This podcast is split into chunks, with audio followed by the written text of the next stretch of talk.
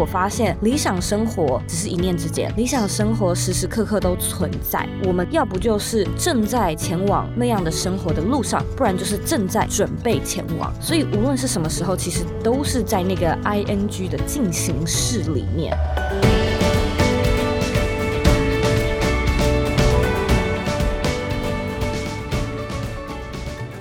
各位，请听哈佛管理学的听众们，大家好。今天再一次是由我哈佛商业评论全球繁体中文版的行销总监 Even 来担任代班主持人。一年的开端变动性其实是非常大的。那本周的转职新人生主题啊，我们邀请到几乎是打小一工作开始就过着大家梦寐以求的自由远距海外工作者 Roy 来为大家分享他的实战经验。Hello Zoe，嗯，我想要问呢，身为全职在家创业的品牌经营者，然后也是音频左边茶水间的主持人，然后你又常年旅居海外，这季还出了一本新书《启动远距工作，设计你的理想生活》。嗯，我们想要知道你最喜欢别人怎么形容您呢？或者是？第一次见面的时候，你都怎么跟别人介绍你自己？那今天节目的一开场，也先请您简单的自我介绍，让我们的听众快速的认识你。如果要问说最喜欢别人怎么形容我的话，我还蛮喜欢被称作为台湾 Podcast 先驱，很好，因为我确实蛮早开始的，在二零一八年，嗯，那时候可能还没有太多的。台湾的自媒体或者是大媒体跳进来做 podcast 这个产业的时候，我就先开始做了。那就像您刚才说到的，我的节目叫做《左边茶水间》，这个节目在讲远距工作、自我成长，还有个人品牌经营，然后也讲设计思考的内容。其实是结合我过去的背景，还有我自己的兴趣，开始了这个节目。哦。那我们这边想要就是了再深度了解您一点，您可以大概介绍一下您的背景或者是经历，因为我们对您来讲就是 podcast 先驱，大家就做 YouTube，你是做 podcast，真的很有趣，所以您可以大概先简单一下介绍您自己吗？没问题，其实我过去是一位设计师，就是我其实没有商学院背景，然后也没有读过气管啊、行销都没有。嗯，我高中的时候是念设呃室内设计，我大学是念服装设计。我原本就是以为我大概就是往设计师的这条路继续前进了，嗯，但后来因缘际会呢，我发现我自己对于商、对于行销、对于创业也很感兴趣。那我觉得这算是私人的原因啦，就是我二零一七年搬到美国是因为我结婚，嗯，然后在那之前呢，我二零一六年其实有去呃纽约实习工作过一阵子。所以在二零一六年的时候，你知道你到当地工作了，你就认识那边的朋友，那边的朋友呢就开始跟你说，哦，有一个东西叫 Podcast，然后在这里很流行。你知道二零一六年我完完全全没有开过手机 iPhone 里面的那个 App，就直接删掉啊！我是为了那个还还特别去下载，再一次的下载到手机里面，然后才开始收听。可是那时候。我觉得不是说很认真，就是说有一搭没一搭，有空想到才会收听。那二零一七年的时候呢，我搬到美国，呃，开始跟我先生一起同居，我才比较可能有多一点的听觉闲置的时间吧。就是你开车啊，你洗碗啊，你洗澡折衣服的时候，我都。嗯，花蛮多时间开始听 podcast 的，所以二零一七年到二零一八年，等于说整整一年的时间，我整个是浸泡在 呃音频的美国的市场里面，然后我就去观察，我就去看说他们的自媒体是怎么做，网络创业可能是怎么一回事。所以到了二零一八年的时候，我心里就有一个感觉，我就觉得我想做。然后我就觉得这个东西在台湾应该会起来，蛮有潜力的。那当然我也不是什么先，就是那时候不是什么先知，我只是有种赌赌看，我蛮看好，然后我觉得蛮有机会的，所以二零一八年就跳下来做。那也是 focus 在就是自己刚才说到的感兴趣的、有经验的、有专业的主题，然后就这样子做到现在。哇，超过三年了，所以你很有趣的一点就是，通常大部分我听到的自由工作者都会讲说，哦，因为我想做，我有兴趣，但是你是哦，你觉得他好像蛮有未来的？你是先经过分析才做这件事，有潜力，很有趣啊！我们今呃今就是本周的主题其实是环绕着转职新人生。我们在讲当工作已成为定局，无论是呃异地调派啊、升职啊，或者是自愿离职。甚至有可能是，呃，因为公司的转换，你可能要被迫离开，甚至是你选择做自由工作者这样子的角色，该如何走出漂亮的职业下一步？但是我们在正式进入主题之前，也先谈谈您的新年新规划。毕竟我们新的一年开始了嘛，呃，您是属于在岁末年终之际会写下新年新希望、定出未来目标的人吗？我是哎，而且我一直 都是。我觉得很有趣的是，可以轻松的聊。就是我两年没回台湾了，然后我这一趟回台湾呢，我有做一件事情，就是整理房间，整理我台湾的家这样子。整理的时候，我就发现我翻到很多我过去的日记，然后我就去翻我以前过去日记写些什么东西。从小大概小六开始就是一个计划狂，小学六年级哎，嗯，我就觉得还蛮可能是从那时候开始就喜欢也享受，所以每一年就是会默默的写下自己的期许、自己的展望这样子，然后这个习惯也被带到现在。哦，所以难怪就是在我们研究的资料里面，你会有写到说你是以设计思考人生啊，甚至是以这样子的方式来去做规划的。借由新的一年呢，其实有不少人转变工作形态跟生活形态嘛。那我们注意到您的背景是从一位刚刚您说的视觉设计师，然后变成旅游编辑，然后甚至曾经到外商公司担任三年的在家工作的主编，就是远距工作。那你长期以电脑为生，到处流浪。我们看到你形容你自己其实是数位游牧民族，我真的觉得你根本是原生的自由工作者。所以我们很好奇你的过往。每一个转换生活形态或换工作的时机点，是因为哪一些因素或者是条件之下触发的，或者是哪一些事情是你工作的抉择点？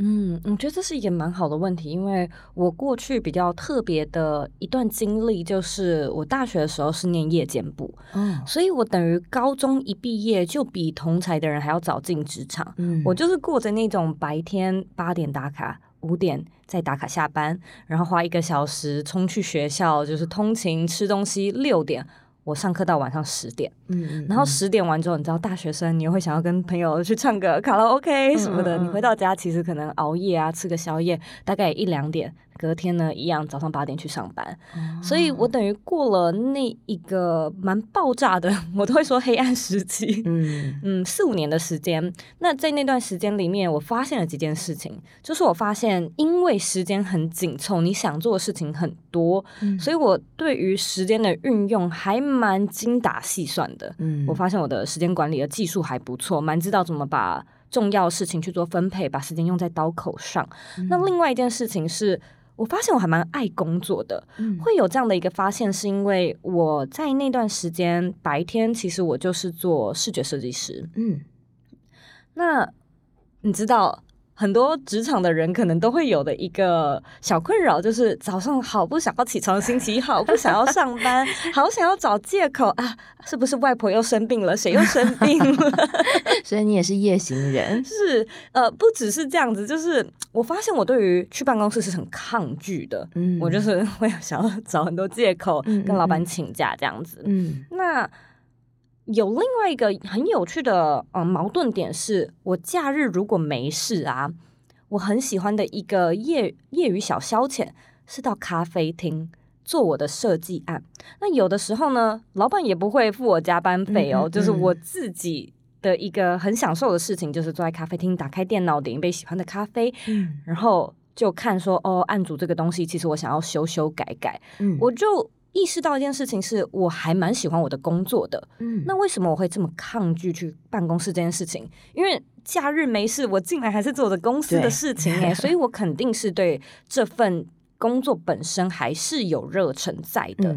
那我就意识到，或许是环境，或许是我不喜欢空间跟时间被绑住的这件事情。我就开始在想说，有没有什么样的方式是 keep 住我的工作，但是地点可以自由。嗯，可是其实那时候并不流行远距工作，就是当然没有这个 词。台湾应该也是因为疫情，现在远距工作好像稍微能被接受了。对对，那时候比较流行的一个词叫做 SOHO，嗯，这呃叫做自由接案。是，所以我一开始就真的是以为我大概就只能自己去可能什么人力银行上面找案子，这样子慢慢接。嗯但是后来又有一段，就是这是在大学时期嘛。那二零一六年我刚才提到的去纽约实习，其其实是跟我学校一起去的，嗯就是刚好大四的最后一个学期呢，我得到一个学校甄选的机会，嗯所以可以跟着学校一起去纽约这样子工作。那在那段期间呢，除了认识到有 podcast 这个世界之外，也因为认识那边的人，我就发现，哎，国外的人好像是可以有一个工作，而且是全职的哦，就是他们是 in house，、嗯。但是地点很自由，可以在家里，可以在咖啡厅，嗯。我就觉得好像蛮有潜力的，蛮有开发性的。所以我一回台湾的时候呢，我就锁定两个面向，第一个是外商公司，因为这是国外看到的机会比较多嘛。那第二个是新创公司。我那时候的推论是，新创公司的老板可能都沾过洋墨水吧。比较有弹性。对，然后可能也比较能够接受这样的新的工作模式，所以我等于是锁定这两个职涯圈，然后花了一段时间就找到，真的还被我找到。嗯，一间一六，对，二零一六年的时候，我找到了一个 嗯旅游的新创公司，然后我在那边做他们的编辑，做了一年多的时间，然后后来才到韩国的另外一间呃公司去做他们的设计师，然后也做了三年的时间。嗯那在台湾的那个呃旅游公司呢，它并不是完全远端，它是一个礼拜大概一天跟两天的时间。跟嗯我那时候就觉得这是这是一张门票嘛，已经一嗯只脚踏进这个世界里了。然后在嗯韩国的那间公司，它是完完全全的远端，哦，就是因为公司总部在韩国，所以嗯我们台湾的这几个小的 team，其实大概我们三四个人而已。嗯。原本是有在谈说要不要找 co-working space，但是大家都觉得我们在家比较舒服，对。对，省下这个预算吧，嗯。所以大家都在家。嗯。那我那时候会有这样的发现，是因为它可能确实很新潮，嗯。所以我的朋友会问。你怎么找到这样的工作啊？这样的工作是怎么样进行啊？什么要注意的地方等等之类的。嗯我才开始就是写相关的文章，做相关的分享。做了这件事情之后呢，就发现连不认识的人都会问，嗯连不认识的人都很好奇，就是一些网友啊、社团里面认识的人这样子。我才开始觉得说，这好像是一个趋势哦，嗯这好像可以讲讲看，嗯然后才开始做左边茶水间的这个 podcast。哦所以真的是因为机缘使然，但所以其实你根本是已经认知到你自己喜欢的工作形态跟形式之后，然后也因缘际会啦。如果没有出国这一段，其实你不知道其实还有这种工作方法，对要不然你可能觉得你只能做自由工作者、SOHO 族。对那时候零工经济这个词在台湾其实也还不流行。对啊，不流行。对对哦，现在就刚刚你提到的远距的部分啊，我们刚刚有讲到，其实呃，海外一定是接受度比较高。那疫情之后，现在无论是企业也开始，其实现在台湾无论是外商公司或者是台湾传统企业，其实也开始这种一周可以有几天是在家上班的时间，而且员工的接受度也高了，因为他们对于呃熟悉度可能是有一些行政杂务啊这些，其实也开始数位化。我们被推进数位化的进程也开始往前推。那现在环境可以的许可之下，你作为一个很早就开始实施这个远距工作的人，你认为怎么样的人，或者是哪一些因素是影响一个人是否能够从事远距工作的关键呢？嗯，我们希望您的分享可以从呃优势。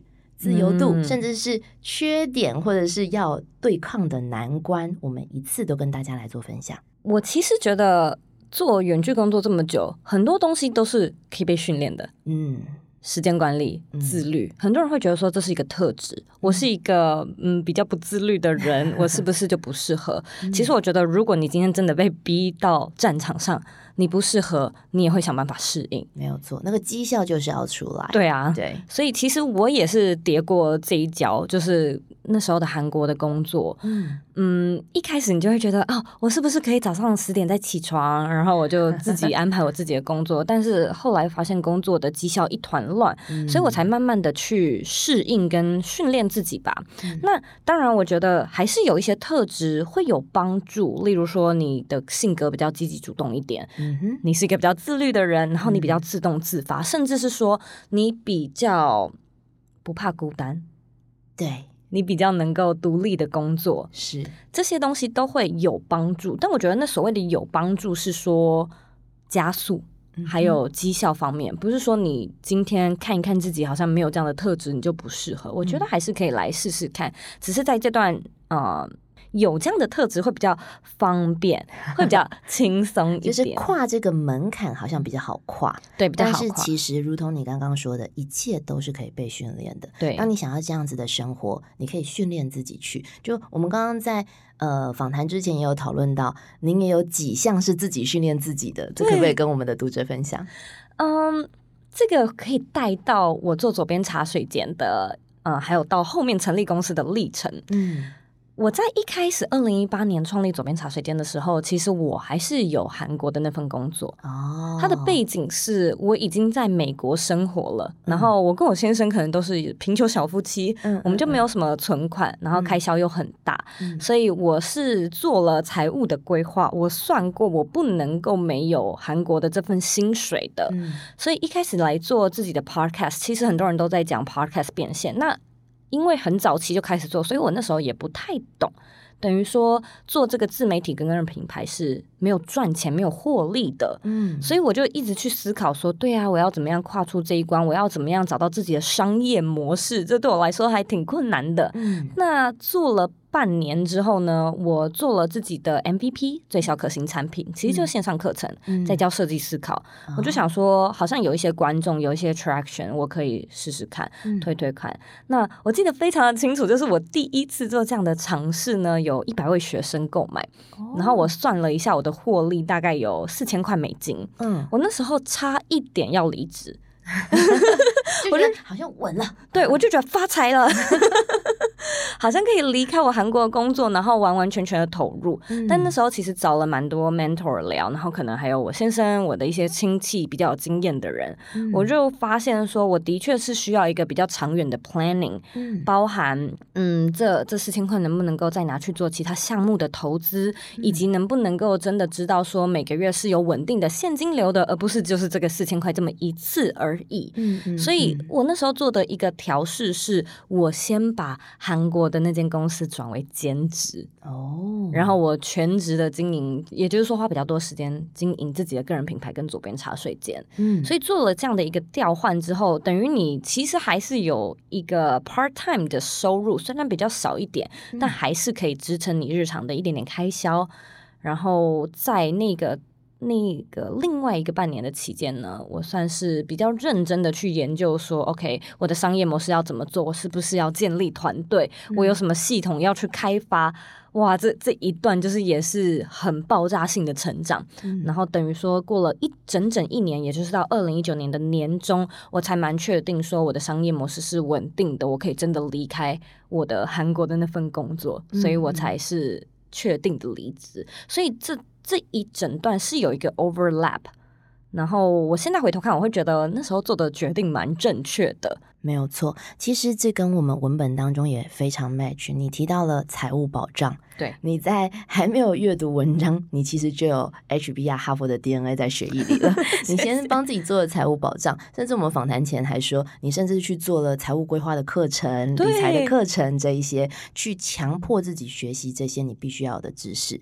财务保障是非常重要的。那刚刚你有讲到说，也可以面对孤单，就是你可以独自工作，其实这也是非常重要的一件事。另外。还有两点，就是它一定会有非常非常多的杂项，就是后勤活动这一块，你开始要处理你的发票，是你开始要做行政的这些杂杂呃杂事或琐碎的事物。当然你可以外包，可是那又要费用，对，所以等于说另外一个就是你现在一直在做的自我品牌的这一件事情，对，其实你的商业模式也是成就你的自我品牌，对，所以其实如果你要呃转职成为自由工作者，可能这四点你要好好的思考以外，在文本里面甚至有一个我这边也推荐 Zoe 去做的一个测验，它这个测验其实是有九题去测验说你到底是不是已经准备好迈向零工经济了。我相信 Zoe 应该会满分的，我们也期待听众们测试完之后，在我们的那个留言区，甚至在我们的 FB、IG 或者是赖来跟我们留言回复说你现在是几分呢？你准备好做自由工作者了吗？在刚刚问啊，是远距工作，可是其实刚刚您提到很多海外工作的经验，海外工作跟异地其实又是完全不同的挑战，无论是文化啊、法规的保障啊等等之类的。那您提到海外工作的经验呢？如果现在我不问你的经验值，我问如果有人请教你是否要挑战海外工作的时候，你会给他哪一些建议跟提醒？你的心路历程跟你的。血汗谈，我其实都会鼓励大家去试试看。嗯，我最近听到一句很棒的格言，他是说，无论你做一件事情成功或失败，你都会有所获得。如果你成功的话，你会获得喜悦；嗯，如果说你失败的话呢，你会获得智慧，还有智慧。对对对，所以。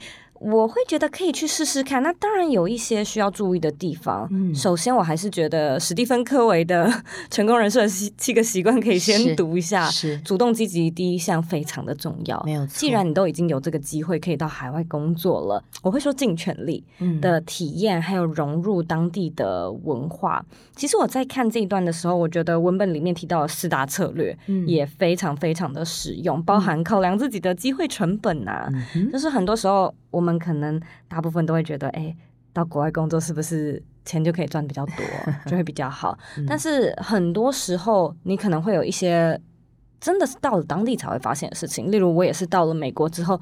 我才发现，天啊，税也被抽的太高了吧？就是台湾的税金真的是低的，对，就是你公司开这样，然后你拿到是这样，对，哼，钱呢跑去哪里了？其实比台湾还低呢。哦，对对对对对，开销又大，对，开销又很大。那很多人可能会想说，诶，我到了那边之后啊，我我是不是就是可以融入当地的文化？嗯。我觉得可以试试看，但是还是会有一些文化上的潜规则。对，像是我自己的经验里面，我就发现国外的人真的蛮直接的。那当然，这件事情我们可能看电影也都知道。对，但是你真的在那个环境里面，有的时候你会觉得，OK，我心脏好像真的要比想象中更强一点。那他们讲话的那种语调，倒也不是说要攻击你，而是他们的表达方式。没错。所以你的表达方式有的时候甚至会让职场的其他人有所误解，就是亚洲人可能最常发生就是爱爱内涵光，我听不懂这什么意思，是喜欢还是要还是不要？嗯，就是我自己在这方面就是也有蛮大的叠交，然后也委婉反而变成模糊，对，然后可能会让人家甚至觉得不礼貌，嗯，就是你为什么不直接讲？嗯，然后你甚至是你在浪费我的时间，是对。所以这个地方可能是我会说，还是可以去试试看，但小细节多注意就好了。没错，尤其是要特别注意的是，在海外你会遇到的真的是各国的工作者。对对对，其实是只有美国。对各国的工作者，当然你身处美国或者你身处英国、身处欧洲，对，它有当地的企业文化是你最需要注重的。但是跟各国工作者，无论是甚至是对话上面，甚至是手势礼仪，其实都是需要注意的地方。是对。那在文本里面其实也有提到说，它有四点 R O C E。法规啊、职业啊、心理啊，跟经济代价，其实刚刚座椅都有提到了。如果你想要再了解的话，倒回我们前面的课程来听听看，或者直接进入文本吧。刚刚有一直讲到，就是前面的 podcast 的部分。那因为这一期的主题的关系，所以我们想要跟若雨聊聊看，这些文章当中啊，有给你哪一些启发？那您想要跟听众分享你印象最深刻的，或者是文中的概念有呼应到你以前生活的概念的内容？嗯。我自己最有感的应该是自我管理的那一块，为自己工作的那一篇文章，你需要哪一些技能？这样子。那在过去呢，我觉得它是可能是 scale 格局上面的不同。我是从自由接案者，然后开始到现在成立公司、成立团队，嗯，所以这中间我觉得它真的会有一个。规模上的差异，包含你是自己一个人工作的时候呢，你说管理品牌也是要。但你大部分就是自己的事情，你一条龙的做嘛，嗯嗯，从就是找案子、接案子、谈价钱，然后到后面的行销，其实很多事情是你自己可以掌控的。但是到了后面，你可能除了管自己之外，你也要去管整个团队。那以前我面对的可能是管理孤独的这一块，就是尽管我已经是一个我觉得蛮愿意独处，而且我很享受自己工作的人，是。但我还是会有那种不太确定什么时候可以有社交机会，甚至是不太知道要怎么样去衡量自己的进步，嗯的这件事情。因为在公司体系里面，甚至公司会给你一些教育训练，是他们会安排一些活动或绩效评估。对对，那等于说你自己在工作接案也好，成立艺人公司也好，你需要。分配这些事情给自己做，哎，你的绩效需要自己衡量。那那个衡量的点到底是什么？我觉得这个考验还蛮大的。嗯，所以做一个嗯自由工作者。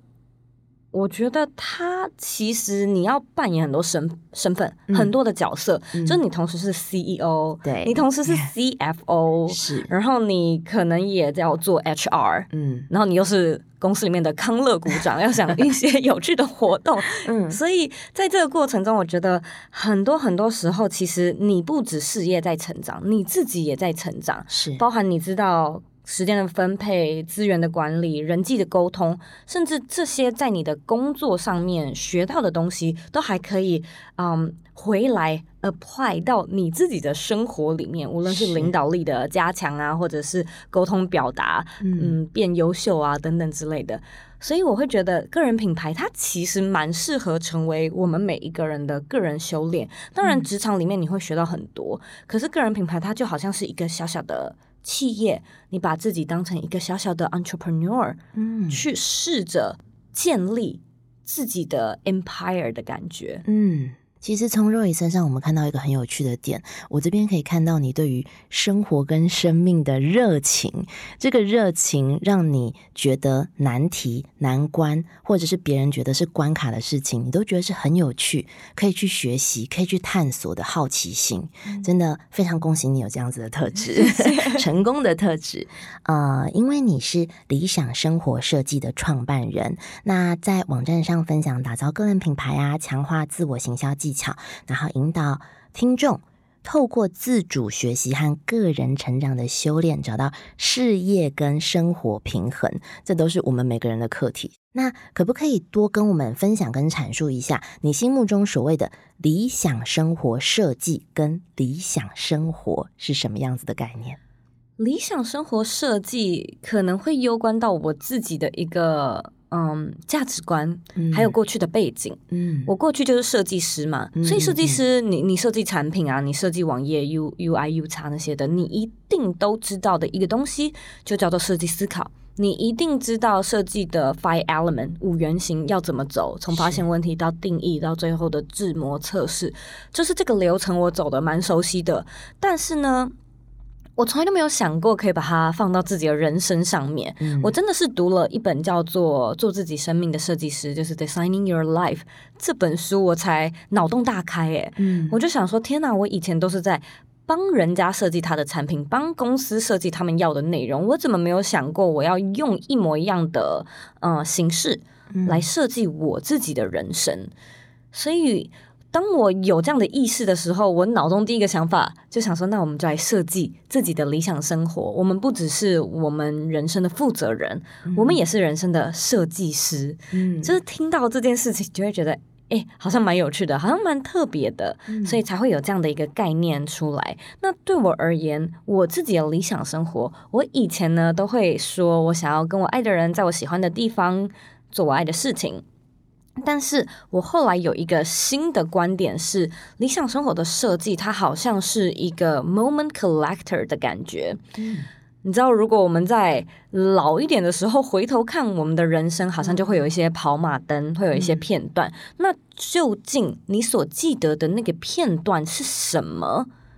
有的时候我会觉得它有点像是那个电影《Up 天外奇迹》吗？里面的那个最前面的四分钟。就是不是爷爷跟奶奶，然后大家看的那段就是哭到一个不行。对，那他们制片的一个手法就是去 collect 一些重要的 moment，一起在山上野餐啊，然后曾经结婚，就是很重要，让你印象很深刻，你回想的时候就特别想到，而且特别有感觉的那个 moment。那其实这个 moment 时时刻刻都存在，就像是我跟你现在在录音，或者是刚才我通勤来这个这里这个地点的时候，任何时间都存在，嗯只是我们。究竟能不能够感受到、感知到，然后收集到？我觉得它甚至可以说是一种能力，嗯，一种感受力。那后来我其实花蛮多时间在讲自我觉察，在讲心理学，就是因为我发现理想生活它只是一念之间。理想生活时时刻刻都存在，嗯，但我们或许会觉得，哦，我就是要财务自由才能获得很理想的生活，我就是要怎样，我的生活才会理想。嗯，但很多时候，我们此时此刻，要不就是正在前往那样的生活的路上，不然就是正在准备前往。所以无论是什么时候，其实都是在那个 I N G 的进行式里面。因此，你到底能不能够觉察到？会是我认为理想生活的一个重要指标。如果你能够感受到，然后有自觉的话，其实你此时此刻的生活就非常的理想。嗯，真的跟刚刚你的特质是一模一样的。对，就是专注在每一个当下。但是，呃，伊文真的认为跟任何人做对谈都能够让自己有所启发。像刚刚我就忽然开始思考，如果我是天外奇迹的爷爷，从现在这一刻起。我往以前回想，哪一些片段是在我脑海里面的？那是不是就是我美好平衡的时刻呢？对。但是那个时刻好像不是我们人生所谓的成功定义。对。它是某一些心灵上的平衡，某一些圆满，某一些高光点。是对。所以，听众们，你要不要想一想，你真正平衡的生活，你真正梦想中的生活是怎么样子的呢？那你现在回想一下，你以前的那些片段，你得到满足，或者你有记忆点的那些时光，你是不是想要重现那样子的时光，而达到你的美想生活呢？其实我觉得，我听过一句话是说，大部分的人不会知道自己正在经历你生命中最幸福的那一刻。哦，就你哪知道？你真的不知道。可是我看到这句话的时候，我后来。经历很多事情，我就会去想说，是不是就是这一刻？是不是就是这一刻，就是我人生中最幸福的一刻？嗯，那当你有了这样的一个觉知的时候，其实你会 pay attention，嗯，你会更认真生活。嗯，我也听过一句话是说，你真的能够把生活过得很丰富的，不是那个最有钱的，不是那个最有能力，也不是最有资源的人，而是最有心的人。所以，如果你真的有的话，其实你的生活就可以过得非常的富足。嗯，今天这个主题跟今天讨论的内容完全岔开来，了，开始进入。但是，这真的是很重要的一个话题。你的书上有一句：“工作必须有钱、有爱、有意义。”对你是在什么时候觉得自己做到了这个目标的？我们先撇除刚刚讲的，就是那个高光时刻，或者是那个满足的时刻。如果要兼顾三者啊，你觉得难不难？那过去你有没有曾经经历过哪一些事件跟时期，是你觉得最痛苦或最艰难的关卡？讲到这边，你刚刚讲说你在纽约的贫穷小夫妻时光，可是又经历过我们刚刚那个对话，可能你觉得那个时光是你最幸福的时候，也不一定，很特别的时光。对，兼顾这三。三者啊，我觉得对我而言，我先说最简单的，最简单的就是有爱。我还蛮可以知道我自己热爱什么事情，热爱什么样的工作。我也蛮早就知道我想要往哪一个面向的职涯去啊去前进。嗯，所以有爱倒不是一个问题。但我知道对很多人来说，可能找到自己热爱的事情，找到自己能够胜任的、能够投入的、能够全心全意去做的，蛮困难的。嗯，那在这时候，我其实都会建议我的听众，你就是要试多。试酒试身，对，就做这三件事情，多尝试。对对，那再来的话是有意义，可能是我的第二个坎。我要怎么样寻找到有意义的工作？其实我在这个地方是嗯来来回回花了蛮多时间去去探索的。嗯，包含说。我的意义一开始的时候，可能就是哦，我自己喜欢，所以我做起来好像蛮可以胜任。那我好像也可以赚到钱，所以好像大概这就是意义吧。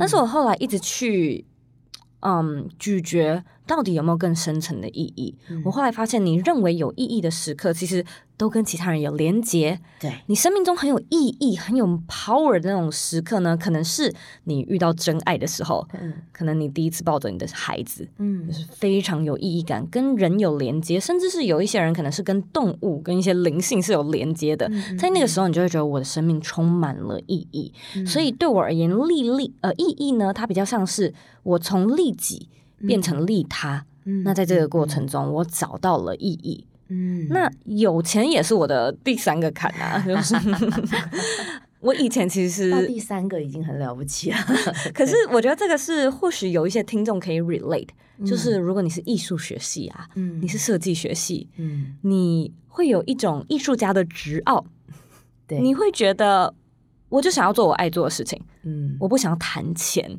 嗯这个铜臭味很重的事情，我不想要去面对。嗯可是，在这个过程中，我其实一直去重塑我对于钱的定义跟钱的价值观。嗯我就会觉得，为什么我这么避讳？我对它是不是有一些迷思？我对它是不是有一些既有的 stereotype？嗯那花了好也是好长一段时间，才慢慢的定义说，OK，其实钱它的这个本身就只是一个工具。是啊，你要把它拿来，对啊，对你把它拿来做好事也可以，做坏事也可以，嗯所以本身的东西并不值得讨厌，嗯而是我们要怎么样去利用它，我们要怎么样拿到自己的资源之后，好好的把它当成一种手段来嗯成就自己真正想要做的事情跟梦想。嗯，没有错。B 型企业跟 ESG 企业，通通都是也需要先获利，得到永续，他们才能够持续推动。所以钱真的只是让你持续推动你的梦想，或者是你平衡时光的一个工具。对对。那刚刚其实也提到说，你讲的第一个有爱。这个切入点，可能大家会觉得说那个爱是别人给予的，可是你一开始破题就有爱，是你自己的热情跟热爱的发展，对，所以各位听众，请你找到你热情的人事物。然后刚刚你讲到说的意义，意义是跟他人的连接，嗯这个连接甚至有可能不只是。呃，爱情的部分，或者是亲情的部分，有的时候可能是你注意于社会的不公平事件，对或者是你利他的方式去平衡或解决了社会弱势的问题。对对，但是重点都还是要最后一个有钱，你没有子弹你走不长的啦。公益团体也是要必须有获利，它才能够持续的去做社会的推进。没错，非常好。最后，最后，不管是个人生活或者是工作发展，有什么是令你最开心的事情？然后在崭新的二零二二年，接下来你有哪些新的愿景？然后说说您今年有没有一定要去实践的计划？二零二一，我觉得自己最开心的改变或者是突破，嗯可能是发现自己新的价值、欸。嗯嗯那这个也会攸关到我们刚才说到的有意义这一块。嗯我这一趟回台湾，见到很多听众，然后见到很多创作者，嗯很多人给我的一个 feedback 是：你启发了我去做什么，你让我开始去做什么，你让我开始去做 podcast，你听你的节目让我开始想要做个人品牌，听你的节目让我有勇气离职。嗯嗯，所以嗯各式各样的呃总结，好像都回扣到一个嗯开始的这件事情。所以我就发现，我或许不是那个讲个人品牌讲最好的，或者是专业技术最高超的嗯讲师，嗯但是我好像的确是一个很能够启发人心开始去做。那当然，这些人他后续有非常厉害的成就，嗯都要嗯嗯。就是感谢他们自己坚持下去，是才能够成就他们自己的梦想嘛。嗯但我好像真的的是一个可以去散发勇气，然后鼓励大家，你就试试看，你就嗯 try try 看的那一个角色。嗯所以我就是重新的又找到了一个自己的定义，对自己的定义、自己的意义。嗯我好像就是有一个。嗯，位置嗯是我感觉我自己很特别，我感觉自己在这一块可以发光发热的特点。嗯所以很多人会说，呃，做个人品牌啊，是不是就是呃，eventually 建入建立被动收入，然后财富自由？嗯我觉得除了这个之外，这个有机会达成，但是除了这个之外，你还可以在做这件事情的上面看到一些自己不一样的潜能。嗯我觉得它非常非常非常的难得。嗯嗯那二零二二呢，我自己最大的一个。嗯，目标跟计划吧，应该就是去学习 business freedom。我真心想要释放自己更多的时间。嗯，没有错。其实。以听你刚刚这样子历程一路以来，你真的是为了目标不断的往前推进。我现在都可以看到你的黑眼圈了。对啊，而且跟各位听众稍稍透露一个小秘密，我们是超前部署的。你现在听到了这个节目，其实是 Roy 在圣诞节前回台湾的机会，所以他现在跟您谈他明年的计划，是他真的已经规划好了，因为他是在今年就在讲明年的事情。那我们真的非常感谢我们。HBR 的热情启发者 Roy，在最后最后，您有什么想要跟听众说的吗？我想要用一个 quote 来做结尾。嗯，Don't find yourself, create yourself。非常好，谢谢 Roy，我们真的热情的启发者 Roy，谢谢您，拜拜。那我们谢谢各位观众的收听。如果你想了解更多，请点选说明栏的文章连接，或者直接联络 HBR，协助你开发自己、组织或者是企业的哈佛职能。请听哈佛管理学，哈佛人物面对面。我们下周再见。我要跟各位听众哈做一个推荐，一个优惠哦，因为快要过农历年了嘛哈，所以我们现在正在强打一年一度，仅次于这个我们每年的周年庆的订阅优惠的线上书展的方案哈，只要订阅一年哈就送四期《哈佛商业评论》哦，订阅两年就送六期哦，天啊，我同事给这么多优惠都没有跟我讨论呢。好，总之还要再送热门好书哈，就是农历年前的最强优惠哦，所以各位听众一定要把握。时间，让我们先卖个关子哈。那么今年 HBR 网站也会有个大惊喜送给各位粉丝哈。所以今年的线上书展呢，有可能是今年唯一一次最大幅度的折扣优惠哈。那么喜欢哈佛商业评论内容的你，赶快点击啊我们节目的说明栏啊，到我们的优惠的链接哈去官网订阅。那么也祝各位听众呢，阅读哈佛商业评论可以有满满的收获的迎接二零二二年。